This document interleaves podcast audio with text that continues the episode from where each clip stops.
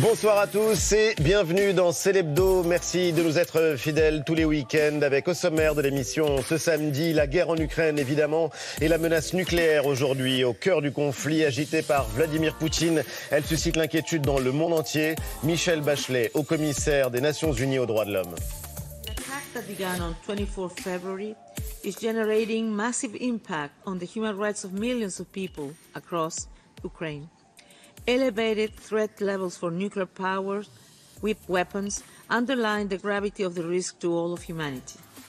Une politique de l'apocalypse qui fait partie de la stratégie du président russe. Son armée poursuit son offensive sur tous les fronts en Ukraine. Situation humanitaire catastrophique avec près d'un million et demi de réfugiés qui ont déjà fui la guerre.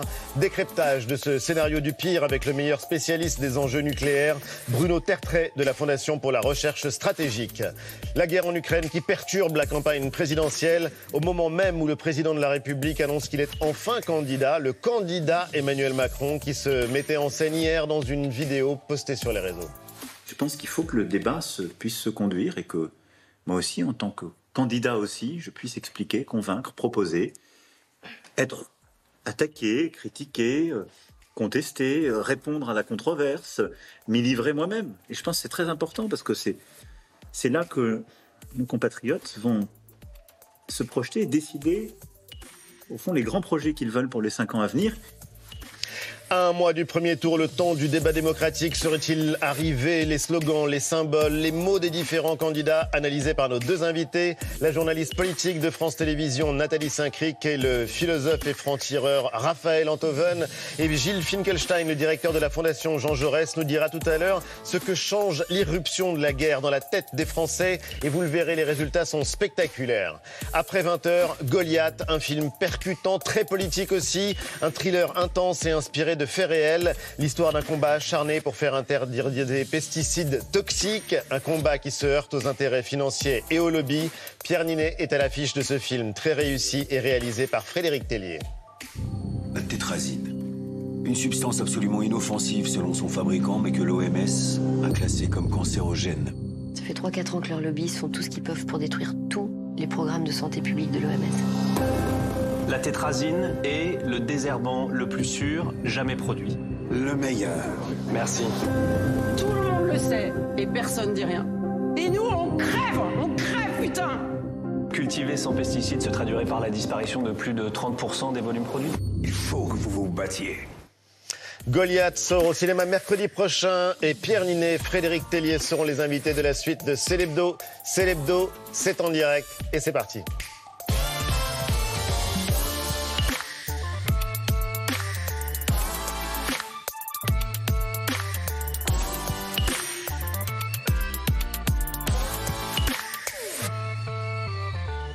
C'est l'hebdo en direct avec la bande que je suis ravi de retrouver. Eva, Jean-Michel, Antoine, tout va bien Salut Annie. Et deux invités fil rouge dans l'émission, l'éditorialiste politique de France Télévisions Nathalie Saint-Cric et le philosophe et franc-tireur Raphaël Antoven. Bonsoir à tous les deux.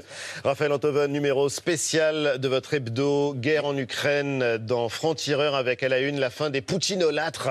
Vous nous direz ce que c'est les poutinolâtres. On va en parler tout à l'heure d'ailleurs avec euh, Jean-Michel. La guerre en Ukraine dure maintenant depuis dix jours. Elle est toujours plus violente. Les combats font rage partout dans le pays maintenant.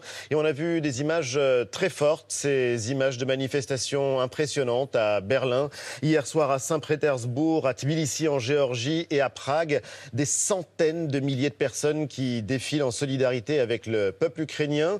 À Paris, cet après-midi, c'était place de la République. Une foule immense pour dire aux Ukrainiens qu'ils ne sont pas seuls. Vous y étiez, Raphaël Oui. Antoven. Et on a entendu cet appel du président ukrainien Zelensky.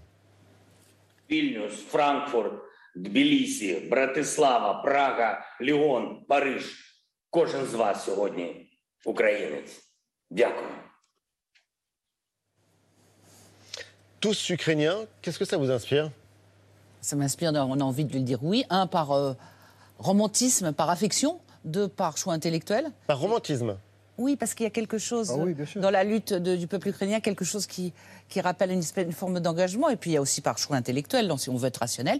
Et puis enfin par intérêt, parce que l'Ukraine, c'est l'Ukraine, mais on n'est pas forcément très loin. Et nos valeurs, on peut avoir envie de les défendre. Tous ukrainiens, Raphaël Antoven Bah, ce qui est sûr, c'est qu'on risque de le devenir. Euh, si, si, le monde entier ne se lève pas, si l'Europe ne se lève pas, si, si, si l'OTAN ne fait pas son travail, si tout le monde n'est pas, euh, si j'ose dire, comme un seul homme ou comme un seul Ukrainien face à un, face à un tyran fou, euh, effectivement, on peut devenir demain matin tous Ukrainiens. Ce qui est intéressant, c'est qu'il faut comprendre ce que veut dire tous Ukrainiens pour éviter de le devenir, en fait. Euh, comprendre qu'être ukrainien aujourd'hui, c'est comme euh, être Charlie il y a quelques années, voilà, tout simplement. La guerre en Ukraine, justement, la menace nucléaire, on va y revenir euh, tout à l'heure euh, avec euh, notre invité Bruno Tertrais, mais l'événement politique de la semaine en France, en tout cas la fin d'une longue attente pour beaucoup. Emmanuel Macron officiellement candidat, une lettre aux Français publiée dans la PQR, une vidéo postée hier soir sur les réseaux. On peut maintenant appeler le président de la République Monsieur le candidat, on en a la permission. Nathalie Saint-Cric, vous êtes au cœur du cyclone de la campagne, vous avez un excellent poste d'observation pour analyser pour euh, regarder ce qui se joue au cours de, cette campagne. Entrée en campagne réussie pour le candidat? En campagne réussie, elle, était extrême, elle était complexe à gérer sur la forme. Il a choisi de faire euh, effectivement d'avoir deux pôles, un président candidat de visage, de nous faire euh, un test, un texte finalement d'une originalité assez euh, limitée dans la PQR, tout ça pour montrer qu'il était proche des gens et pour toucher le maximum de choses. Il n'y a, pas de programme dedans, hein. il y a quelques formules et encore, euh, il est contre la nostalgie, le repli et pour que nos enfants... Bon, d'accord, ça on a compris. Et pour l'instant, il a, il a ces déclarations de chef de guerre qui sont effectivement plus importantes. Et d'ailleurs, euh, ça ne va pas changer radicalement les choses. Sauf que ce qui est très intéressant dans sa vidéo, c'est qu'il nous dit qu'il veut débattre, qu'il ne veut pas nous en gros, qu'on enjambe l'élection et puis qu'il est totalement d'accord pour la controverse et tout. Et puis on va le voir à l'épreuve des faits. C'est-à-dire que, effectivement, s'il y a des débats, s'il y a des face-à-face, s'il a le temps de le faire, s'il peut le faire, et on ira jusqu'au bout. Autrement, on risque effectivement d'avoir un truc qui est repoussé après les législatives. C'est une vraie question euh, démocratique. Président et candidat, c'est aussi une histoire d'image et de mise en scène. Après les déclarations, il y a les mots et les images. Le président, on était habitué à ces déclarations euh, solennelles face caméra. Cette semaine euh, encore, au cours de son allocution sur la guerre en Ukraine, il était le président et le candidat, lui, joue la proximité. Il nous parle. Tout est fait pour qu'on soit avec lui, comme si on était accoudé à son bureau. Nous sommes dans la scène avec des codes esthétiques qui sont ceux du documentaire et qui font sourire euh, Nathalie Saint-Cric. Pourquoi ce besoin de se mettre en scène comme candidat, Raphaël Antoven? Ah oui, il s'est toujours mis en scène. Euh, il s'est toujours mis en scène. Il y a quelques années, comme ça, au moment du pognon de dingue, on le voyait filmer soi-disant euh, au vol, hein, alors qu'en réalité, tout était cadré, calé, etc. Il s'est toujours mis en scène. Il a toujours mis en scène l'absence de mise en scène, d'une certaine manière. Il s'est toujours montré en bras de chemise. Il a, il a, il a toujours fait ça. Après, ce qui est intéressant, c'est le slogan lui-même, c'est le avec vous, qui euh, euh, sonne modeste naturellement, hein, puisqu'il il est en retrait, il est avec les autres, il, il s'efface derrière ceux dont il parle, et en réalité, c'est un morceau de phrase dont le début est je suis. Euh, parce qu'évidemment, c'est je suis avec vous. Donc en réalité, il est omniprésent dans ce slogan qui, qui, qui feint l'effacement. On est dans un, un jupitérisme populaire. Et, c'est intéressant parce que Macron, euh, euh, vraiment. Un jupitérisme populaire. Ben oui, parce qu'un candidat à la présidence de la République obéit à deux injonctions celle d'être au-dessus, altier, au-dessus des gens, jupitérien si j'ose dire, et celle en même temps d'être comme tout le monde, d'être identifiable à chacun. Et voilà, il joue sur ces deux dimensions, me semble-t-il. La communication est plutôt bien faite. Hein. Alors, la lettre, elle n'est pas exceptionnelle, mais sa sobriété convient au moment et, et tout le, euh, toute la vidéo, c'est quand même très bien fait. Ça m'a fait penser à De Gaulle. De Gaulle, en 1965, c'est la première campagne présidentielle. Avant le premier tour, il ne fait pas du tout campagne. Il, il répond à personne, rien. Et à la surprise générale, la sienne d'abord, il est mis en balotage. Entre les deux tours. Par François Mitterrand. Par François Mitterrand. Par François Mitterrand. Entre les deux tours, il convoque le journaliste du Figaro, Michel Droit. Il va faire trois séances d'une heure avec lui, où il est dans son bureau avec beaucoup de gouailles, beaucoup de naturel de Gaulle. Beaucoup de naturel, des formules à l'emporte-pièce. Et ça veut dire que quand on est candidat, il faut se dépouiller de l'habit de président. Et il faut savoir le faire. Là, on a juste eu un petit hors-d'œuvre. Pendant un mois, on va regarder Emmanuel Macron. Est-ce qu'il saura ou pas être candidat Et comme le disait Nathalie Saint-Cric, euh, il aura-t-il le temps du débat Bien sûr, il y a la question du débat. Emmanuel Macron va-t-il débattre à la télévision avant le premier tour avec ses adversaires? Rien n'est tranché, selon Stanislas Guérini, le patron de La République En Marche. Il l'a dit ce matin sur euh, France Inter. Le président n'est pas opposé à l'idée d'une confrontation d'idées, mais il ne veut pas servir de punching ball aux autres candidats. C'est ce qu'il a dit. C'est ce que disait aussi d'ailleurs l'équipe d'Emmanuel Macron euh, le mois dernier. Est-ce que le président, euh, Nathalie Saint-Cric, peut vraiment faire l'impasse sur un débat télévisé avant le 10 avril? Alors, il y a un problème d'organisation des débats télévisés. Vous avez échappé qu'il y avait une douzaine de candidats et que ça peut être compliqué. Vous êtes On sur le coup Bah, Tout le monde est sur le coup. Évidemment, et puis on est sur le coup depuis longtemps. Et donc on peut avoir une succession d'interviews, on peut avoir des duels, Mhm. euh, on peut avoir. Alors après les duels, comment on choisit? Est-ce qu'on choisit simplement euh, Valérie Pécresse, Éric Zemmour, Marine Le Pen? Parce qu'ils sont en 2, 3, 4 Pour le moment, il y a Nathalie. Non, il y a Pécresse, Éric Moi, je ne Valérie Pécresse et Éric Zemmour. Éric Zemmour ou Marine TF1. Le Oui, mais qui sont ensemble. Mais qui, face à Emmanuel Macron, de quel droit on choisirait que c'est pas Jean-Luc Mélenchon Et pourquoi pas Jean Lassalle? Voilà. Bah Donc ouais. ça serait passionnant, ça. Jean Lassalle Emmanuel rêve de le Macron, voir. moi je prends. hein. Donc, euh, on va voir. Euh, on ne sait pas comment la, la guerre va évoluer. C'est-à-dire si effectivement il y a une dramatisation. Ce qu'on s'est toujours dit, et ce que lui-même euh, et son entourage dit, c'est que si c'est le matin au téléphone avec Poutine et Zelensky et l'après-midi aller faire une sortie en province, ça fait un peu étrange. Euh, parce qu'il risque. Et s'il arrive dans un meeting également. Ils, ils sont bien conscients du fait que la ferveur du meeting, le style du meeting, c'est-à-dire des gens qui crient une musique très forte, des drapeaux qui bougent, c'est un peu totalement décalé par rapport à la situation et les images que perçoivent tous les Français à la télévision tous les jours en voyant des bébés avec des tétines qui sont dans une cave pour échapper au bombardement et qu'il y aura forcément un décalage. Alors il nous reste effectivement les débats, on va essayer Les de le débats faire. ou les émissions. Ou les Le émissions. minimum, c'est que le président de la République sortant se confronte Mais à des journalistes. ça, il le fera. Voire à des Français. Voilà, c'est ça. Ça, il le fera. Les Mais- débats, c'est autre chose. Les débats, c'est un peu du folklore. Et avant le premier tour, sauf en 2017, il n'y a jamais eu de débat entre les candidats. En 2017, parce qu'il n'y avait pas de président sortant.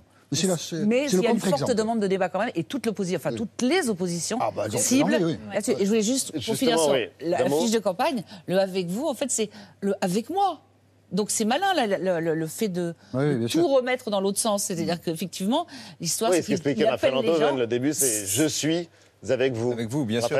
Non, Nathalie dit toutes les oppositions, et c'est le fond du problème. C'est-à-dire qu'aux difficultés de l'organisation du débat, difficultés objectives en amont du premier tour, s'ajoute aussi le fait qu'il n'y a pas d'opposition dans ce pays. Il y a quantité d'opposants, bien il y en sûr. a beaucoup. Il y a plein d'opposants, mais entre Nathalie Arthaud et Nicolas Dupont-Aignan, Jean Lassalle ou Jean-Luc Mélenchon, à part l'Ukraine, si vous voulez, je ne vois pas de point commun. Et il n'y a pas d'opposition, il n'y a pas de dénominateur commun, il n'y a pas d'opposition constituée. Il n'y a pas Donc une pas d'alternative possible. bah, euh, L'alternative serait la compétence ou le chaos, si vous voulez. Mais mais, euh, c'est- un paradoxe ici, c'est qu'il il n'y a pas de proposition politique consistante, rigoureuse, alternative, qui véritablement, me semble-t-il, soit de nature à l'emporter autrement que sur un malentendu. Alors, pas de campagne sans slogan. Alors, on a justement voulu vous faire euh, travailler, petit exercice de, de philosophie appliqué euh, Ah oui. au slogan des différents candidats. Vous venez de nous analyser avec vous celui d'Emmanuel Macron. Il y a également d'autres qui euh, sont inspirants. Marine Le Pen, la France qu'on aime. Ah oui, alors euh, j'avais pas vu qu'elle écrivait avec le M, évidemment. Elle nous refait le coup du prénom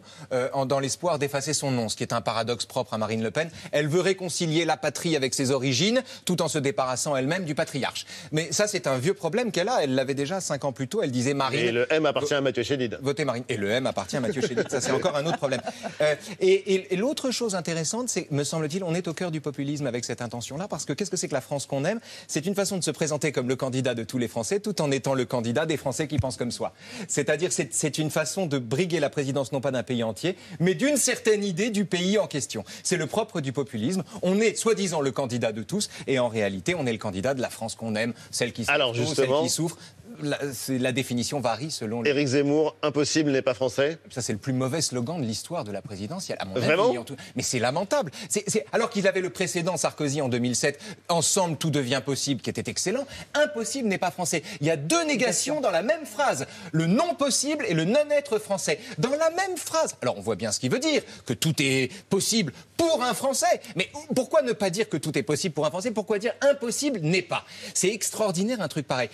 C'est pas son slogan qui le fera gagner. Si... Et pourtant, ça se voulait posi- positif après le suicide français. Absolument. Et tout ce dont tu nous accablé, accablé dans ses livres. C'est en ça. disant genre qu'on était quasiment mort, au moins en soins palliatifs. Oui, mais il est, il, est, il est hanté par ses titres. Alors, on continue. Donc, euh, Valérie Pécresse, euh, la fierté retrouvée. Ah oui, ça c'est ça c'est intéressant parce que euh, c'est à l'image de, à mon avis en tout cas, de quelqu'un qui sait pas trop ce qu'elle pense, dont la moitié des partisans penchent pour Macron et l'autre moitié penche pour Zemmour, et qui essaie de s'en sortir en faisant valoir la notion de fierté, qui est très ambiguë, parce que soit on est fier d'être en République et il n'y a pas de problème, Soit on est fier d'être français pour des raisons objectives, particulières, telluriques, le terroir, le camembert, le Bordeaux, etc., etc.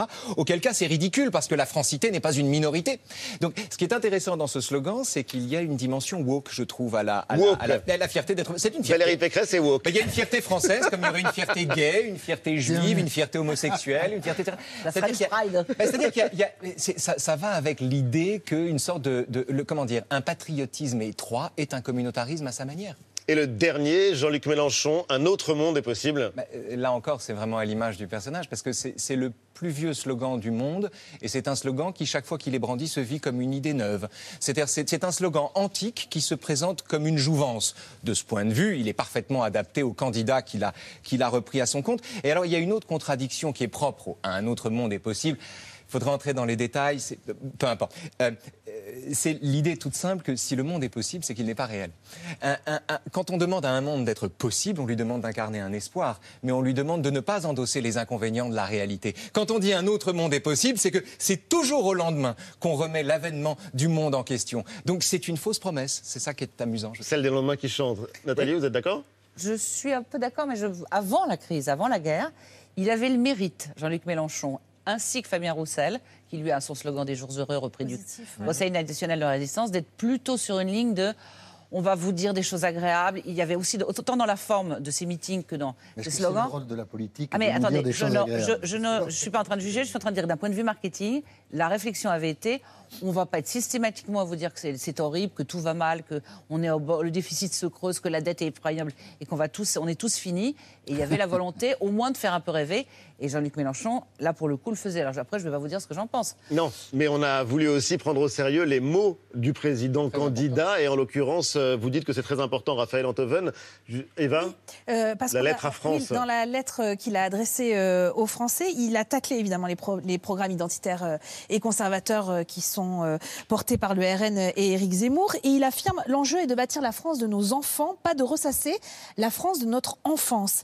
Est-ce que cette opposition entre les deux partis d'extrême droite et Emmanuel Macron peut se résumer à un débat entre, Hmm. euh, pour schématiser, passéistes et, et ceux qui euh, porteraient un regard vers l'avenir Euh, Est-ce que c'est pas un peu plus complexe que ça en fait? C'est plus complexe que ça. C'est de bonne guerre, hein, parce qu'il il a, a des gens qui lui, qui lui reprochent d'avoir bradé l'âme de son pays, etc., et qui se présentent comme les, les gens qui vont ressusciter l'âme d'un pays perdu. Donc évidemment, c'est normal que lui-même s'en défende et qu'il fasse la différence entre un rejet et un projet. Euh, le passé ne fait pas un projet. Euh, donc c'est de bonne guerre. Pour le reste, c'est tout à fait démagogique aussi, parce que considérer naturellement que euh, la France de notre enfance n'a pas de, n'a pas, comment dire, euh, euh, c'est euh, c'est c'est parce qu'un arbre a des racines profondes que sa cime est haute, et par conséquent, euh, la France de l'enfance a aussi sa place naturellement. On n'a pas tous eu la même enfance, Bah, et euh, pas au même moment. Ni au même endroit. Mais l'erreur, Malheureusement. l'e- l'erreur, me semble-t-il, est d'opposer les deux. Euh, voilà, tout simplement. On va maintenant euh, passer euh, donc euh, à la campagne présidentielle percutée par la guerre, à cette particulière particularité de cette campagne-ci, la guerre en Ukraine qui a des répercussions et qui peut avoir des répercussions sur le scrutin à venir. Première leçon de la nouvelle vague du baromètre Ipsos pour le monde, le Cevipof et la fondation Jean Jaurès et dont Celebdo est partenaire. C'est dans la tête des Français avec Gilles Finkelstein. Salut Gilles et bienvenue. Vous êtes allé plus de 20 fois en Ukraine, mais vous êtes là pour nous dire justement comment la guerre d'Ukraine euh, est devenue l'une des principales préoccupations des Français. En quelques jours, en quelques jours seulement, c'est ce qu'indique euh, votre enquête, les rapports de force se sont complètement bousculés. C'est du jamais vu. Peut-être, mais euh, vous allez nous, nous raconter ça. On va commencer peut-être par la guerre qui est devenue une préoccupation majeure. Oui, normalement c'est la, campagne qui fait l'événement. Et là, on voit à quel point c'est l'événement qui fait la campagne et c'est l'événement qui fait les priorités. Euh, si on se reporte au mois de septembre ou au mois d'octobre, c'était les candidats qui essayaient chacun d'amener la campagne sur leur propre terrain parce que vous aviez cinq préoccupations qui étaient au même niveau. Au mois de février dernier, la dernière fois que je suis venu, c'est l'opinion qui imposait le thème de campagne qui était le pouvoir d'achat qui écrasait les autres. Là, c'est l'événement qui impose le tempo. Quand on regarde l'évolution de la hiérarchie des préoccupations, il y a 15 jours, pouvoir d'achat, environnement, immigration. Là, l'Ukraine au même niveau que le pouvoir d'achat. 50% des Français qui placent l'Ukraine dans leurs trois principales préoccupations. Et surtout, quand on demande aux Français s'ils sont inquiets, quel est leur niveau d'inquiétude sur ce qui est en train de se passer, 90% d'entre eux disent je suis inquiet. 90% des Français. 90%, c'est le même chiffre qu'après les attentats du 13 novembre, c'est le même chiffre qu'au moment du confinement. Donc c'est un niveau qui est très élevé et la moitié d'entre eux disent je suis très inquiet de ce qui est en train de se passer. Et donc cet événement qui bouleverse le monde, eh bien, il bouleverse les préoccupations et il bouleverse aussi les rapports de force. Et est-ce que ça se traduit justement, est-ce qu'on peut le constater, est-ce que ça se traduit dans les intentions de vote? Oui, ça se traduit dans les intentions de vote et des mouvements d'une telle ampleur, affectant autant de candidats aussi près du scrutin. Je ne sais pas si euh, Nathalie ou Jean ou, euh, Jean-Michel euh, Jean qui remonte au début de la Ve République. moi, je, je, ne vois aucun précédent à cette situation. Quand on regarde par rapport au mois de février, c'est-à-dire il, y a trois semaines, l'évolution des intentions de vote. Emmanuel Macron, 6 points de plus, avec 30,5%. Il fait le double de celle qui arrive en deuxième position, qui est Marine Le Pen. Marine Le Pen qui résiste à 14,5%. Éric Zemmour, à cause de sa poutinophilie, baisse. Il est à 13%. Poutinolatrie, dirait euh, Raphaël Antoven. Poutinolatrie, Poutino-folie, peut-être. C'est un rêve, en tout cas, chez lui. Hein. Euh, et Valérie Pécresse, qui était déjà en difficulté avant la guerre, là, elle s'affaisse. Ça s'est pas arrangé. Elle était en deuxième position au mois de février, deuxième position ex aequo. Elle est en cinquième position, devancée par Jean-Luc Mélenchon euh, aujourd'hui. Et enfin, Jean-Luc Mélenchon, c'est intéressant, fait une entrée dans la course. Vous voyez qu'il y a peu de points d'écart entre le cinquième euh, et le deuxième, en dépit de sa, oui, de sa russophilie. L'exception qui confirme la règle ou un contre-exemple euh Mais bénéficiant sans doute du retrait de Christiane Taubira. Et on voit dans les, les transferts qu'il y a les quelques points de Christiane Taubira qui vont vers lui, et bénéficiant aussi du fait que il est le seul qui reste debout à gauche, en tout cas pour euh, une partie de l'opinion. Vous vous souvenez, il y a 15 jours, je vous ai dit, il y a un paradoxe incroyable. La mobilité électorale est très forte, mais les intentions de vote ne bougent pas. Et eh bien là, la mobilité électorale est encore plus forte. 30% des Français ont changé d'avis dans les 15 derniers jours. C'est incroyable et les intentions de vote bougent de manière absolument considérable. Alors ça, pour le coup, c'est pas extrêmement surprenant, mais c'est donc euh, Emmanuel Macron qui profite le plus de cette situation de crise. Évidemment, il était favori avant, il est hyper favori maintenant. Je l'ai dit, 15 points d'avance sur euh, la deuxième, 72% de ses électeurs qui sont sûrs de leur choix, mais surtout, c'est ça que je crois qui est l'élément euh, le, plus important. La campagne vient sur son terrain. Ce n'est pas le président qui va sur le terrain de la campagne et qui doit devenir candidat. La campagne vient sur son terrain et quand il y a la crise, quand il y a la guerre, il y a une espèce de vote de précaution. C'est la stabilité euh, qui domine, d'autant plus que quand on regarde la présidentiabilité des différents candidats. Quand on regarde. Présidentiabilité, traduction? Alors, ça peut être deux choses. Ça peut être est-ce qu'il a l'étoffe d'être président? Ou ça peut être est-ce qu'il donne une bonne image de la France à l'international? Et là, on voit la différence entre Emmanuel Macron et les autres, notamment euh, entre Emmanuel Macron et Marine Le Pen, qui est en deuxième position. 32 points d'écart. Donc, tout ça, évidemment, le met en situation d'hyper favori, d'autant que je disais inquiétude, inquiétude très forte. Quand on regarde comment votent les Français qui sont très inquiets, c'est 40 et quelques pourcents de Français qui sont très inquiets, eh bien on voit que ça vote encore plus pour Emmanuel Macron, 37% parmi les Français qui sont euh, très inquiets. Et donc, sauf à ce que nous pouvons tous espérer, mais malheureusement euh, sur lesquels nous avons peu d'espoir que la situation s'améliore rapidement, L'avantage, aujourd'hui, il est évidemment pour Emmanuel Macron. Dernière question, euh, à vous écouter, on a l'impression que les jeux sont faits. Euh, Emmanuel Macron vient de se déclarer officiellement, mais c'est plié? Alors, je pense qu'il ne faut pas aller jusque-là. Il ne faut pas aller jusque-là. J'utilise souvent cette formule, on est dans une démocratie à l'état gazeux, la mobilité est forte. Et peut-être pour vous en convaincre, il suffit de regarder où on en était, exactement au même moment en 2017. Et on voit l'ampleur des évolutions à 35 dans jours du les premier tour. 35 derniers jours. À 35 jours, Emmanuel Macron était à 26, il finit à 24. Le Pen, 27, elle descend à 21. Fillon remonte à 20 et Jean-Luc Mélenchon fait une percée considérable à 19,6. Donc, non, ce n'est pas complètement euh, joué, mais puisque je sais que vous êtes un, un bon cuisinier, que vous êtes un grand saucier.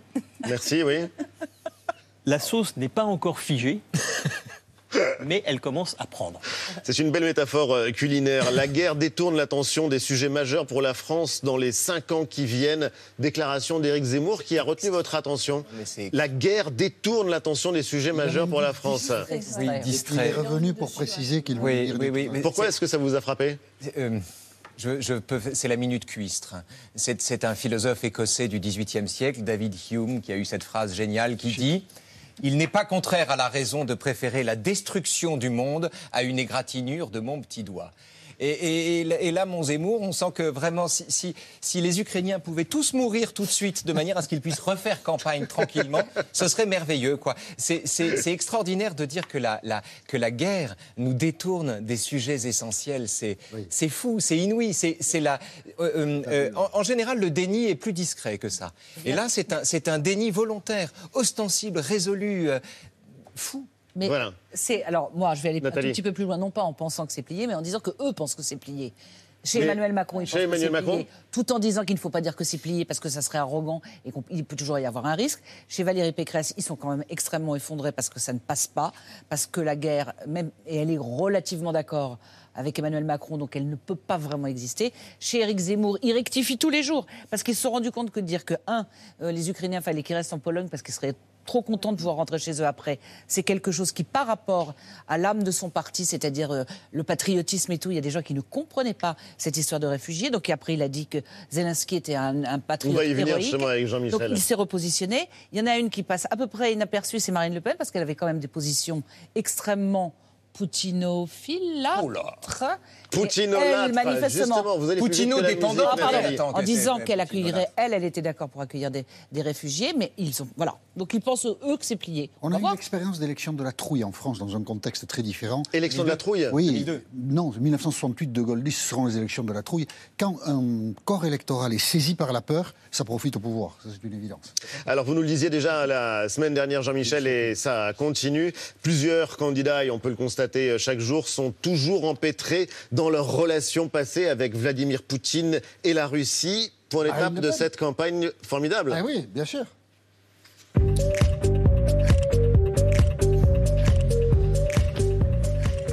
Commencer par Marine Le Pen. Qu'a fait Marine Le Pen en 2017 pour dire Mais j'ai une stature internationale Elle a été voir, on a les images. Vladimir Poutine qui l'a accueilli, mais Marine Le Pen, vous êtes formidable. Et de tout ceci, il est resté des photos. Et Marine Le Pen, qui n'a pas le sens de l'histoire, il faut bien le dire, a fait un track au début du mois où elle a voulu le diffuser, enfin au début du mois de février, et elle a mis la photo de Vladimir Poutine dans Ah le oui. track. Alors, eh bien sûr, il y a des journalistes qui ont dit, notamment sur BFM mardi, quand même, quand même, allez voir Poutine, vous n'avez pas manqué de jugement par rapport à Vladimir Poutine. Défense euh, surprenante de Marine Le Pen. Mélangez pas tout. Mais c'est vous qui l'avez dit. Oui, mais d'accord, mais... euh, Vous regrettez d'avoir dit Non, ça mais je ne regrette rien de ce que je dis. On me parlait du... Vla- Écoutez, le Vladimir Poutine d'il y a cinq ans n'est pas exactement celui d'aujourd'hui. Non, je ne regrette rien. Alors, avant 2017, quand même. Elle a dit ça Pardon. Un petit point d'histoire. Avant 2017, Vladimir Poutine avait déjà rasé la Tchétchénie, empoisonné ses opposants, emprisonné ses opposants et rasé plusieurs villes de Syrie. Donc, quand elle va le voir en 2017, c'était. Et déjà envahi l'Ukraine. Et déjà envahi l'Ukraine. Et la En 2014. Géorgie. Oui, bien sûr, il avait déjà fait plein de choses qui font qu'on peut dire de Vladimir Poutine qu'il n'a pas changé. Et d'ailleurs, Angela Merkel, citée par Le Monde cette semaine, en 2014 précisément, disait ceci Vladimir Poutine a perdu tout contact avec la réalité. Donc l'argument, il, il a changé, ça vaut que dalle. Et à gauche aussi, on règle ses comptes euh, à propos de Vladimir Poutine. Ça tape très dur. Anne Hidalgo agresse Jean-Luc Mélenchon avec une violence, une méchanceté, presque une volupté qui est remarquable. Regardez euh, ce que dit dans l'Express Anne Hidalgo. Jean-Luc Mélenchon est un agent qui a servi les intérêts de Poutine. C'est très insultant de qualifier Jean-Luc Mélenchon d'agent comme ça. Et dès qu'elle en a l'occasion, Anne Hidalgo remet le couvert. Écoutez. Je suis scandalisée. Scandalisée qu'un candidat venu de la gauche, admirateur du dictateur vénézuélien, aujourd'hui soutien de Poutine dans son entreprise criminelle, là, qu'un candidat venu de la gauche tourne le dos définitivement à cette histoire. Des candidats, dont euh, Jean-Luc Mélenchon euh, à l'extrême gauche, qui nous expliquaient à longueur de journée que euh, l'agresseur pouvait être l'OTAN. Le Pen, Zemmour, Mélenchon renversent les rôles et se font les complices des nationalistes agressifs et des impérialistes. Bon, ils sont pas prêts à gouverner ni à aller en vacances ensemble. Et puis, vous voyez, tout le monde parle de Poutine. Je vais vous montrer une photo assez forte, le Conseil de défense de Groland, qui a eu lieu. ah, pardon, non, non, non, pardon. Groland. Non, non, non, c'est Valérie Pécresse. Mais c'est bien imité, hein. Mais bon, voilà. C'est Valérie Pécresse, c'est pas Groland. Mais ça ressemble. Et pendant ce temps-là, Éric Zemmour Éric Zemmour, demain à Toulon, un meeting. Qu'est-ce qui va se passer demain à Toulon avec Éric Zemmour? Marion Maréchal sera là. Alors Marion Maréchal, pour ceux qui n'auront pas suivi, c'est la tante, c'est la nièce, Non, la nièce. de Marine Le Pen qui trahit sa tante pour aller rejoindre Zemmour. Enfin, c'est une salade épouvantable. Mais on a retrouvé des photos de Marion Maréchal.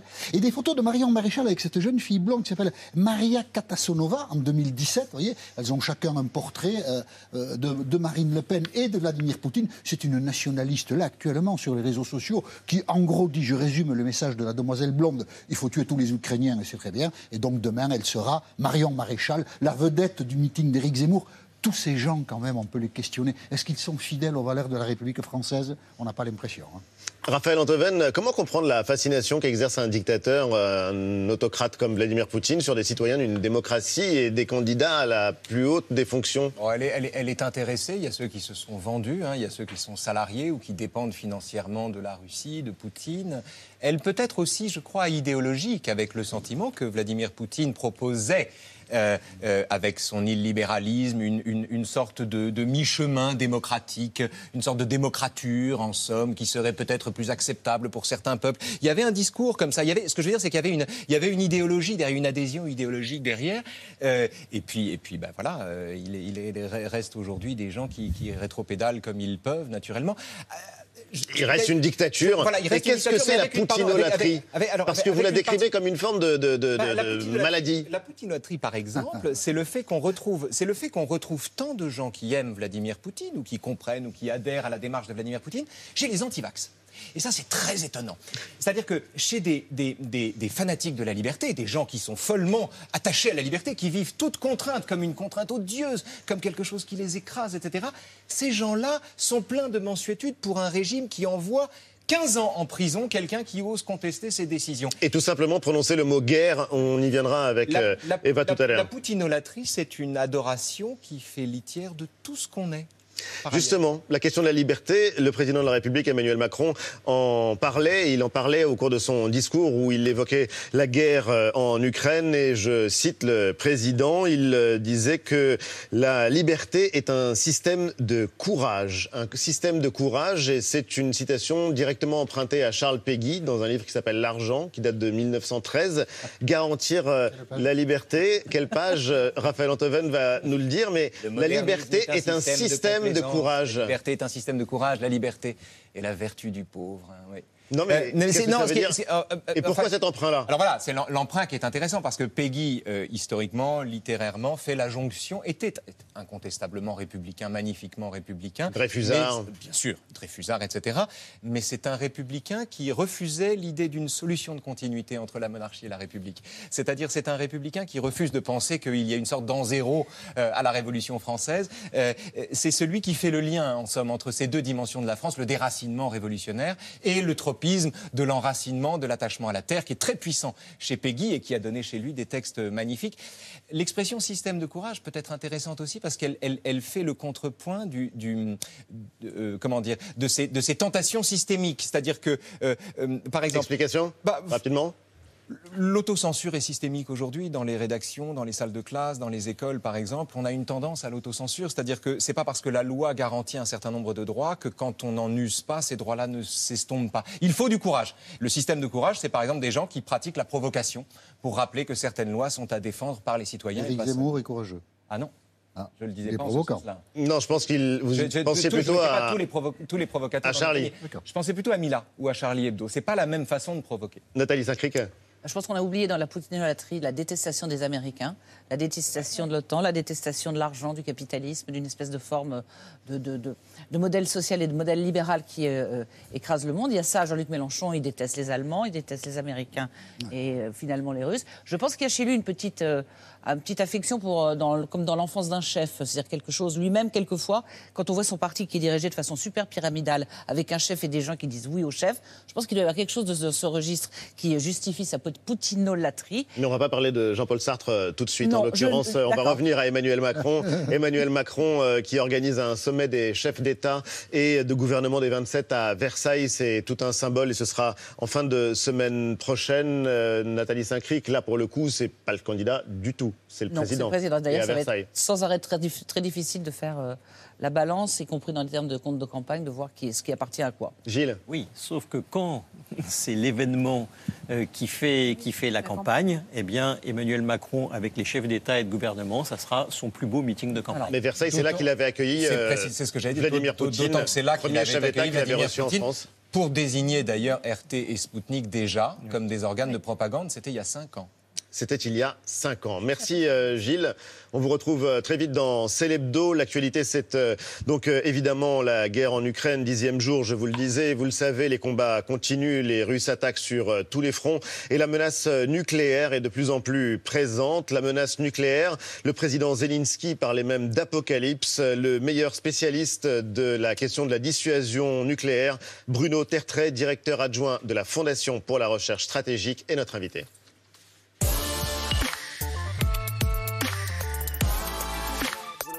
Bonsoir. Et bienvenue. Merci d'essayer de d'y voir plus clair. Dixième jour, les combats s'intensifient en Ukraine. Je le disais, les Russes attaquent sur plusieurs fronts. Les bombardements se multiplient. On voit la progression continuer des troupes russes. À Odessa, on se prépare à une offensive majeure. À Mariupol, la situation ne cesse d'évoluer d'heure en heure. Il est très difficile de savoir combien il y a eu de morts jusqu'à présent, de morts d'un côté et de l'autre. Impossible d'avoir des données fiables. En revanche, on sait que la situation humanitaire est absolument catastrophique, qu'un million et demi de réfugiés ont déjà quitté l'Ukraine. On a vu aussi la résistance s'organiser, peut-être de manière plus forte encore qu'on ne pouvait l'imaginer. Comment analyser euh, la situation de Bruno Tertrais? Dans Franc-Tireur, vous dites euh, que Vladimir Poutine a quasiment déjà perdu. C'est assez paradoxal. On a l'impression, au contraire, qu'il poursuit sans que rien ne puisse le faire reculer qu'il poursuit ses objectifs. Mais les deux sont vrais. Il a déjà les perdu, deux sont vrais. Il a déjà perdu quelque chose. Il a déjà perdu la possibilité, la capacité de subjuguer de nouveau l'Ukraine. Ça, il ne le fera pas. Maintenant, est-ce qu'il a perdu la guerre au sens militaire? Non, malheureusement, parce que on sait qu'il est prêt à presque tout. On a rappelé tout à l'heure euh, la Tchétchénie. Il est prêt, malheureusement, à bombarder des villes entières, à la manière dont d'ailleurs les Alliés le faisaient eux-mêmes euh, au cours de la Seconde Guerre mondiale. Il est prêt à avoir ces commandos tchétchènes qu'on a vus euh, depuis quelques jours. Envoyés en Ukraine. Euh, ils, sont, ils, ils, arrivent en Ukraine, ils sont prêts aux pires exactions. Ce, ce, ce qu'il a perdu, c'est la capacité à être un dirigeant reconnu, honoré en Europe. Il a perdu toute légitimité. Mais craint Aujourd'hui, le 5 mars, le 5 mars, c'est l'anniversaire de la mort de Staline. C'était le 5 mars 1953. Staline, c'était aussi un dirigeant qui était craint et qui a notamment assis sa puissance sur le fait qu'il faisait peur. Bien sûr, mais à l'époque, on avait encore des, euh, des, turiféraires de Staline en France et on ne savait pas toujours ce qui se passait. Les témoignages étaient rares. Il y avait quelques écrivains, quelques journalistes. Aujourd'hui, on sait tout ce qui se passe. Donc je crois que ce que Vladimir a perdu, Vladimir Poutine a perdu, c'est cette capacité à être un dirigeant qui, quelque part, séduit une grande partie des opinions européennes. Regardez, vous en avez parlé, la manière dont les poutinolâtres, justement, rétropédalent de manière jusqu'en France, oui. jusqu'à Éric Zemmour et Marine Ils renseignent sur le sens du vent, en fait. C'est devenu. Oui, mais justement, voilà. c'est en cela, à mon avis, qu'il a, qu'il a déjà perdu quelque chose. Poutine, c'est devenu un paria. Il voulait être, la Russie est d'ailleurs un, grand acteur international et Vladimir Poutine a toujours recherché la respectabilité. Il a tout perdu, tout perdu. Bruno Tertrais, vous êtes euh, l'un des meilleurs spécialistes de l'équilibre de la terreur, de la dissuasion nucléaire, de la menace nucléaire. On vous doit euh, plusieurs livres, un atlas mondial du euh, nucléaire. Je ne vais pas tous les citer, mais ce sont des ouvrages de référence. Et depuis le début de la guerre, à entendre, à écouter Vladimir Poutine, c'est vrai que c'est une menace qui est très présente, peut-être encore plus présente aujourd'hui qu'hier. Celle du nucléaire, évidemment. Dans la nuit de jeudi à vendredi, par exemple, l'attaque de la centrale de Zaporizhia, qui est la plus grande centrale euh, en Europe, a ravivé des souvenirs douloureux. Hein. Il suffit de regarder tous les titres de presse euh, entre hier et aujourd'hui. On ne parle que de ça, le chantage nucléaire, la pression nucléaire. Et dans le journal Le Monde, cet après-midi, on pouvait lire une interview de Petro Kotin, qui est le président de l'entreprise publique d'énergie euh, nucléaire ukrainienne. Et selon lui, alors la centrale serait toujours sous le contrôle de russe. Il dit craindre de nouveaux bombardements et il affirme d'ailleurs que si les réacteurs étaient détruits, ce serait une catastrophe six fois pire que celle de Tchernobyl. Et pour lui, ça relève il donne cette expression du terrorisme nucléaire. Du terrorisme nucléaire, très terrorisme nucléaire? Est-ce que pour vous, il y a une escalade de la peur qui passe par les mots que les uns et les autres utilisent, ou est-ce que cette forme de terrorisme nucléaire existe et elle est bien réelle? Alors, je crois que c'est vraiment très important de distinguer deux choses. On n'arrête pas de parler de nucléaire, mais on parle à la fois du nucléaire civil, du Tchernobyl, des centrales ukrainiennes, et, du, nucléaire militaire. avec les menaces de Vladimir Poutine d'employer, ou en tout cas de mettre en alerte, il a mis en alerte une partie de ses forces. Ce sont deux domaines totalement différents. Ce que cherchent les Russes, à ma connaissance en tout cas, parce que là je ne suis pas un spécialiste de l'énergie nucléaire, mais ça n'est pas de provoquer un Tchernobyl ou un Fukushima. D'ailleurs, il faut quand même rappeler aussi que ces centrales-là sont beaucoup plus modernes que celles de Tchernobyl. C'est plutôt de couper l'électricité je pense que ce qu'ils ont en tête, c'est de rendre, parce que l'Ukraine est un pays qui dépend beaucoup du nucléaire pour son électricité, c'est plutôt d'affaiblir l'État ukrainien. C'est ce qu'il avait l'air de dire d'ailleurs. De hein, couper la lumière. Mais en l'occurrence, puisque vous êtes spécialiste de la menace nucléaire et des armes nucléaires, vous disiez dans le monde que les Russes se servent du nucléaire pour nous impressionner, nous faire peur, oui, ça nous marche. diviser. Bah, regardez, ça marche Non, ça marche, mais c'est légitime de s'inquiéter de quelque chose dont on pensait qu'il appartenait au passé, à la guerre froide. Quand on a un fou comme le qualifient de très nombreux observateurs, qui a la capacité de déclencher la guerre. Je, je, rappelle quand même que chez les Indiens, les Pakistanais, les Nord-Coréens, les Chinois et les Russes, c'est pas vraiment une question de guerre froide, c'est quelque chose qui fait partie de leur identité nationale. Il ne faut pas assimiler la dissuasion nucléaire à la guerre froide. D'ailleurs, la France elle-même continue d'ailleurs assez fièrement à, à maintenir euh, cette dissuasion. Non, ce que fait Poutine. Dissuasion, mais elle ne menace pas de l'utiliser, l'arme nucléaire, euh, contre euh, ceux qui. Justement, c'est plus la dissuasion. Ce que fait Poutine, justement, c'est ce qu'on appelle de la coercition, c'est-à-dire de faire peur pour essayer de nous forcer coercition de nous forcer à cesser notre soutien à l'Ukraine pour essayer de nous diviser, pour voir qu'il a quand même sans doute été frappé par cette grande unité européenne et transatlantique depuis deux semaines, et c'est destiné à faire peur. Moi, je crois que quand il met ses forces en alerte, ce n'est pas parce qu'il s'apprête à pousser sur le bouton. D'ailleurs, figurez-vous que si, si, jamais il voulait... Espérons, espérons que vous ayez raison. Attendez, si jamais il voulait pousser sur le bouton, il ne le dirait pas publiquement. Est-ce qu'il est, le seul à pouvoir le décider, à votre avis Alors, ça, Ou est-ce que dans le système russe Question importante sur laquelle j'ai un petit peu travaillé, de manière comparative, il y a, quelques années. Euh, je pense, sur le papier, il faut qu'il ait l'accord d'au moins, le, au moins le ministre de la Défense. Oui. Euh, Et peut-être le chef d'état-major. Peut-être le chef d'état-major.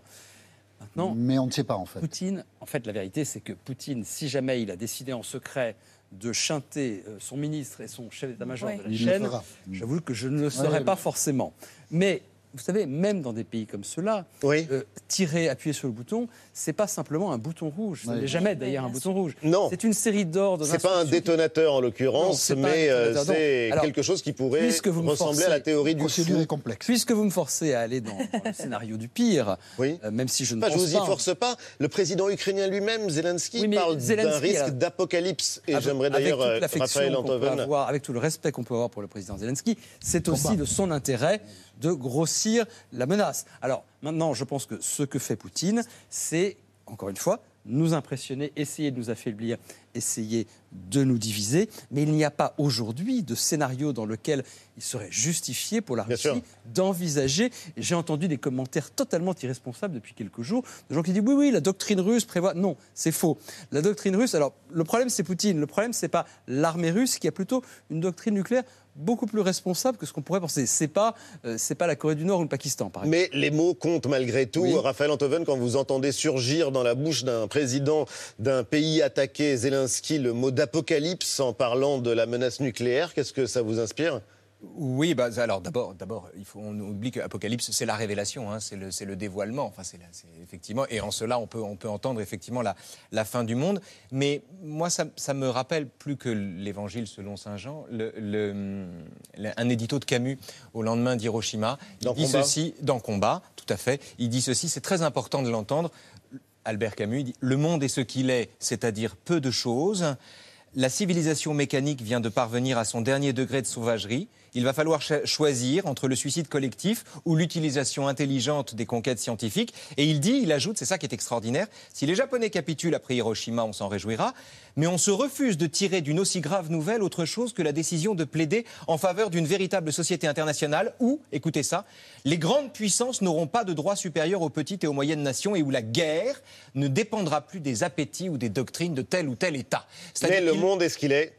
Et c'est-à-dire peu de choses. C'est-à-dire peu de choses. Il y a évidemment la question humanitaire euh, qui est posée aujourd'hui avec des réfugiés partout en Europe. On a vu euh, des pays euh, s'organiser pour accueillir ceux qui fuient la guerre, alors que les réseaux de citoyens se mobilisent pour faire parvenir de l'aide, Antoine, à ceux qui restent bloqués en Ukraine. Oui, un million, près d'un million de- et demi de, de réfugiés déjà dix jours après le début de, de cette guerre, et donc des gens qui se mobilisent en France notamment sur le terrain, des citoyens qui se mobilisent pour accueillir des réfugiés ukrainiens, mais aussi pour organiser la collecte et l'envoi de denrées alimentaires, de médicaments, de matériel pour les civils et pour les militaires. Nos reporters Iban Raïs et Michael Robert en ont rencontré quelques-uns. Nathalie Schrin, une franco-ukrainienne, pour commencer.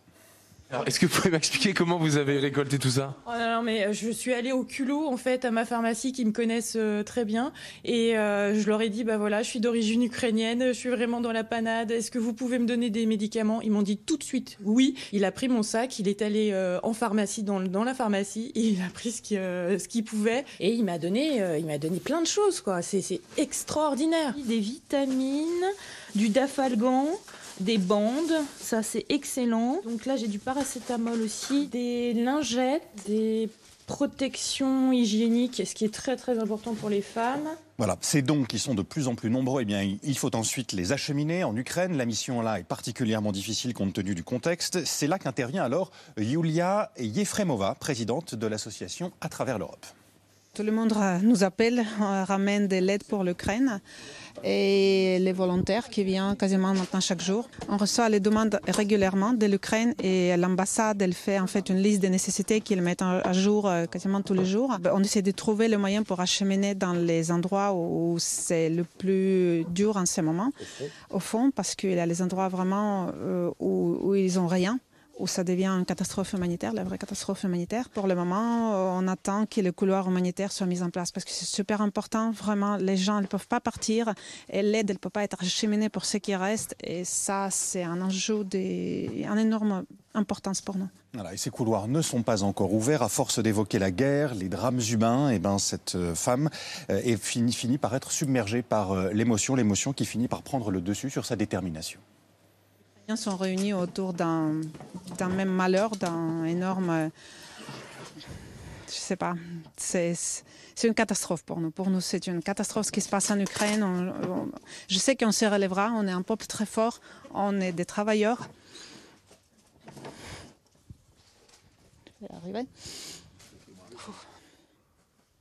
Il faut juste que l'Europe nous aide. Il faut vraiment qu'on protège notre ciel sur, sur le terrain. On ne laissera pas passer. Il y a évidemment l'émotion, et tu le disais Antoine, il y a ceux qui se mobilisent pour accueillir les réfugiés, pour leur venir euh, en aide, et euh, en revanche, euh, Raphaël Antoven, vous euh, notiez cette phrase d'un député euh, de la majorité, Jean-Louis Bourlange, euh, qui disait la semaine dernière, pour parler des réfugiés ukrainiens, ce seront des intellectuels, et pas seulement, mais on aura une immigration de grande qualité dont on pourra tirer profit, comme s'il y avait un deux poids, deux mesures entre le réfugié venu de Syrie, fuyant la guerre, et le réfugié ukrainien. Je trouve cette phrase ahu- ahurissante, voilà, ahurissante, indé- indéfendable et, et ahurissante. Et alors, ceux, ceux qui souscrivent à cette phrase, qui sont rarement du, du- du bord de Jean-Louis Bourlange d'ailleurs, euh, sont des gens très c'est ceux qui ont élevé le débat à hauteur de civilisation et qui considèrent que donc il y a- il y, a une sorte d'homogénéité civilisationnelle qui autorise à devenir ici l'ami des migrants alors que d'autres on n'en veut pas. Je trouve ça ahurissant. Enfin bon, voilà. Il a, il a rétropédalé un peu après. C'était d'une. Enfin bon, je ne vais pas commenter ce qui a déjà été dit. Simplement, je parle de, de point de vue, par exemple, des gens qui voient les images et du point de vue de la lisibilité du conflit. On sait très bien, y compris pour avoir montré des images au moment du Kosovo, tout ça, que quand il y a deux camps, les bons et les méchants, c'est quelque chose qui est plus simple. Or, c'est vrai que pour certains conflits, notamment en Syrie, les gens étaient un peu perdus. Donc je ne les excuse pas, mais c'est cette lisibilité entre les bons et les méchants. Les méchants russes Bon. et les gens ukrainiens qui, quelquefois, expliquent cette lecture. C'est c'est d'au- c'est d'autant plus tragique que, par exemple, s'agissant de la Syrie, il y avait énormément de Syriens, en tout cas dans les premiers temps, qui étaient des gens issus de la classe moyenne. Il y Médecins. avait des médecins, il y avait énormément de gens qui étaient, d'après les critères de M. Bourlange, des immigrants dits de qualité. Et accueilli en Allemagne euh, et euh, par euh, Angela Merkel. Quelqu'un qui n'est pas intellectuel, euh, on a- il faut Il a le droit de vivre. Il faut l'accueillir s'il fuit la guerre. Enfin, voilà. Bon, alors on va- hein. La guerre, c'est aussi et évidemment une question d'information. La guerre de l'information fait rage. Il y a aussi une guerre euh, informationnelle euh, depuis euh, le début du conflit. L'Europe européenne, vous savez, a banni le site internet Sputnik, a banni la chaîne Ru- Russia Today, RT, qui étaient deux médias financés par le Kremlin. Les réseaux sociaux ont également fermé ses comptes. En représailles, Facebook et Twitter ont été bloqués en Russie. Et puis surtout, les journalistes russes ou occidentaux qui diffuseraient des informations mensongères sur l'armée pourraient être, pourraient être punis via une loi qui vient de passer. 15 ans de prison. Par 15 ans de prison, exactement. Impossible, par exemple, de prononcer le mot guerre. Le mot guerre est interdit. Ça paraît ahurissant. Plusieurs journalistes français basés en Russie ont donc décidé de ne plus s'exprimer sur les réseaux sociaux. Et juste avant qu'on entre sur ce plateau, on apprenait que Radio France suspendait la correspondance de ces journalistes en Russie. C'est très inquiétant. Euh, c'est problématique. Comment garder le lien avec le peuple russe sans médias? Comment organiser une forme de résistance? C'est à l'image de tout ce qui va se passer dans les prochaines semaines, dans les prochains mois. C'est-à-dire que la Russie, malheureusement, va se séparer de nous, plutôt nous nous séparons d'elle. Ce qui est tragique parce qu'elle fait partie aussi de notre histoire. Mais je crois que malheureusement, on est en train d'assister à une sorte de grande séparation. J'espère qu'on pourra maintenir le lien. Nous, nous essayons dans les centres, de recherche, les think tanks, de maintenir ce lien avec des experts russes. Ça devient de plus en plus difficile. Il y en a qui ne peuvent plus parler, il y en a qui ne peuvent plus nous parler. Mais, malheureusement, cette c'est vrai qu'on a vu dans de nombreuses rédactions, et pas qu'en France, en l'occurrence la BBC, BBC, a fait la même chose les aux Allemands, les États-Unis. Allemands. Les Allemands, les Comment Italiens est-ce que ça fonctionne justement dans une rédaction, Nathalie. Est-ce que comment est-ce qu'on prend la décision Quand est-ce qu'on décide de prendre la décision de ne plus laisser prend la décision parce qu'il y a- aucun il y a un correspondant danger. sur place Un danger, bien sûr. C'est-à-dire que les 15 ans, ça peut concerner tout le monde. Et ensuite, à partir du moment où on n'est pas informé, euh, on, est sous, on est sous pression. C'est-à-dire qu'on peut. Voyez, c'est une sorte de méthode. C'est comme quand on a des vidéos de djihadistes qui doivent dire quelque chose et qu'on floute leur visage parce qu'ils ne peuvent pas dire euh, les choses qu'ils ont vécues. Donc le vrai problème, c'est que la guerre, là, on voit la guerre avec les attaques sur les immeubles, sur la centrale nu- nucléaire et tout ça. Mais il y a une guerre des médias, une guerre des communications, une guerre de, de Twitter, une guerre d'Internet, une guerre de tout, qui fait qu'on on risque à un moment Twitter, donné de plus Facebook, d'ailleurs, ça, mais c'est- c'est- coupé c'est cette, en Russie. cette guerre-là, elle est au moins aussi inquiétante. Raphaël Antoven Oui, deux, deux choses très rapidement. Euh, RT était un média gouvernemental. Il ne faut pas le confondre avec un média de service public. Ça n'a rien à voir. C'est un média Financé gouvernemental. par le Kremlin. Financé par le Kremlin, dont l'objectif était d'ailleurs clairement, ostensiblement affiché, qui était de valider une version alternative des faits, qui était la version du Kremlin. Euh, euh, euh, suspendre un média de cette nature ne me paraît pas une atteinte au pluralisme, ni même une façon de s'éloigner de la Russie.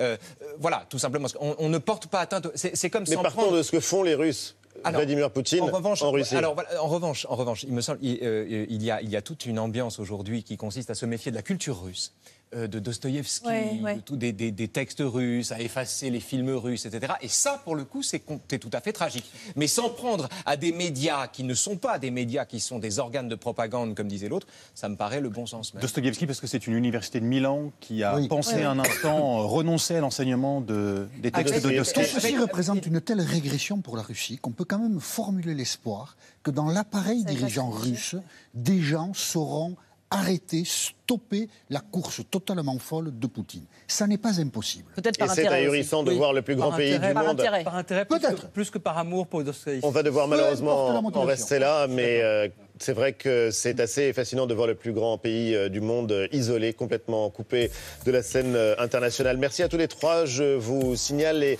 je vous donne rendez-vous mardi soir puisque France Télévisions et Radio France Nathalie s'associent à la Croix-Rouge française pour lancer un appel aux dons en soutien au peuple ukrainien.